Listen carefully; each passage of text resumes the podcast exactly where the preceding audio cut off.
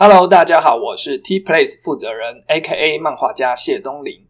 今天呢，我们要来聊聊，明明有剧情呢，但为什么读者总是会觉得你这一话很短？就是你在连载漫画的时候，或者是连载小说的时候，可能各会会有遇上类似的经验。明明篇幅都是一样的，但是总会有读者在下面留言抱怨说：“啊，感觉这话好短哦。”然后你这时候看到的时候呢，你心里就会觉得，嗯。各种问号，OK，所以我们来聊聊看这个现象到底是怎么发生的，以及我们有哪些方法可以来做解决。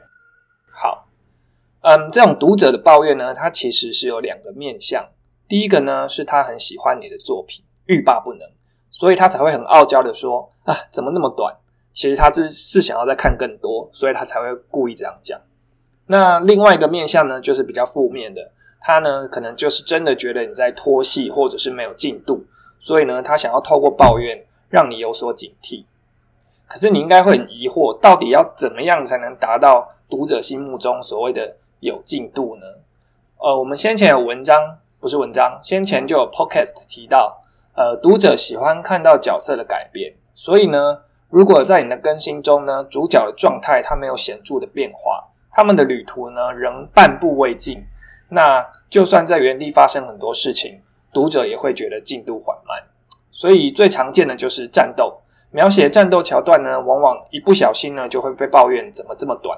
但事实上呢，为了说清楚那些拳脚怎么样往来啊，一来一往的格斗啊，细节等等，其实就已经会耗去大半的篇幅啊。你不但写得很累，画得很累，读者又不满足。那第二个呢是。必要的铺陈也会被读者嫌弃。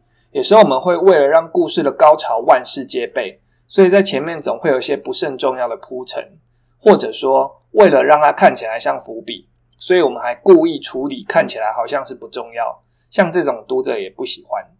最后呢，最后一个是转场，有的时候转场是为了缓和气氛，或者是帮呃前面的高潮事件后续来做结。由于呢，你主要的变动在前面都已经大概尘埃落定了，所以后续的收尾就是把一些必要的呃后面发生的事情交代一下，并且准备开始下一场故事。像这种比较平淡的篇幅呢，也蛮有机会会被读者嫌弃，就是又臭又长又拖沓。所以那到底要让读如何让读者觉得说这一话很有收获呢？第一种方法就是把胡萝卜吊在马马眼前。马的眼睛啊，马眼，OK。以前人们呢，为了鼓励马儿跑更快，所以就把胡萝卜吊在马眼前面。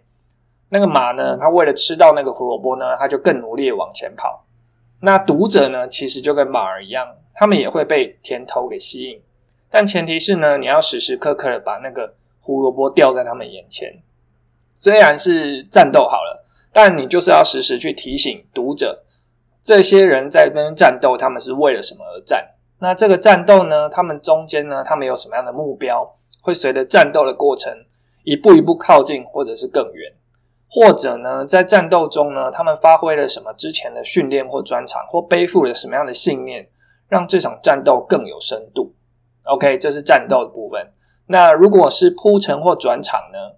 在进入之前呢，你其实可以试试看看，能不能快速抛出一个目标。让读者知道说，嗯，这场戏到底要干嘛？我们的目标是什么？这个就是你的红萝卜。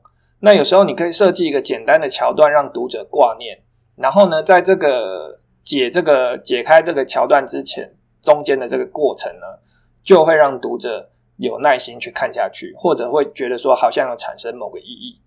例如，一开始主角就讲说，我等等要去告诉某个人一件事，然后中途呢，主角就转去做其他的事情。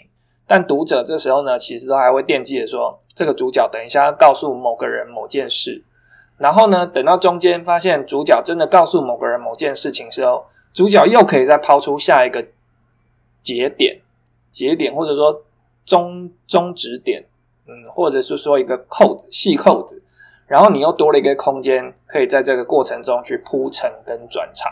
OK，所以呢。这个是呃第一种方法，用胡萝卜，无论是就是尽量去让读者知道说目标在哪里，或者是去设立小目标，让读者可以追寻着目标去前进。那第二种方法呢，就是增加分场。如果你之前大概每一画只有一到两个场景，那再增加一个场景就可以发挥填补实质内容的效果。如果这些分场之间呢还有时间的流逝，那效果会更好，因为的读者的心理容易受到暗示。当你说过了三天，读者在心情感受上就真的好像会有停顿转折，好像过了三天的感觉。当然不可能真的过了三天，但是会帮助他们在精神上会觉得有一种停顿或者是拉长的暗示。然后呢，这个呢会帮助读者在阅读故事的时候呢，没有一下子通到底。如果他们一下子通到底，他们很快读完，他们当然会觉得故事很短。但是如果你加入分场跟呃时间流逝，那会让读者呢在心理感受上觉得比较长。不过呢，这种方法要适量使用。如果增加太多的分场，反而会切得太零碎，然后本来该有的进度也都被这些分场给挤压掉。读者也会察觉到这样子的一个形式很不好，因为他们想看的东西都不见了。所以，就算你把那个分场切得很细，让读者觉得时间很长，但那个长出来的时间是漫长的，那不是正向的，那这样子也没有用。例如影集《冰与火之歌》。看到了后期呢，角色超多，就是每个家族每个角色都有一条线，然后他们各自有各自的历程跟冒险，然后可能中途会交汇，可能最后又会交汇等等。那所以一个小时的影集呢，为了交代这些线呢，他们就切了七八个角色的进度，然后还不是所有的角色都可以在这一集都出现哦，就可能这第一集然后出现先其出现其中八个，然后下一集再出现另外六个，就非常的。漫长的一个影集，所以他拍了好几季，很长。那切了那么多的角色进度呢？他每个人其实只分配到一点点，反而到了后期呢，他 就是该说的桥段、该演的故事呢，因为就只能点到为止，因为角色实在是太多了，然后他的影集的时间又有限，所以就变成用这种方法来交代。那观众看起来的感受呢，其实也是不好的，反而还会觉得很拖戏。OK。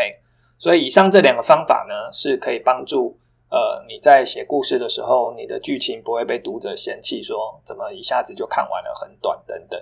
那最后呢，有一点呢要提醒要小心一下，就是说呢，呃，有的人会给读者去一个悬念，然后卖关子，这种手法也很容易被读者感受到是没有进度，就是说你的进度。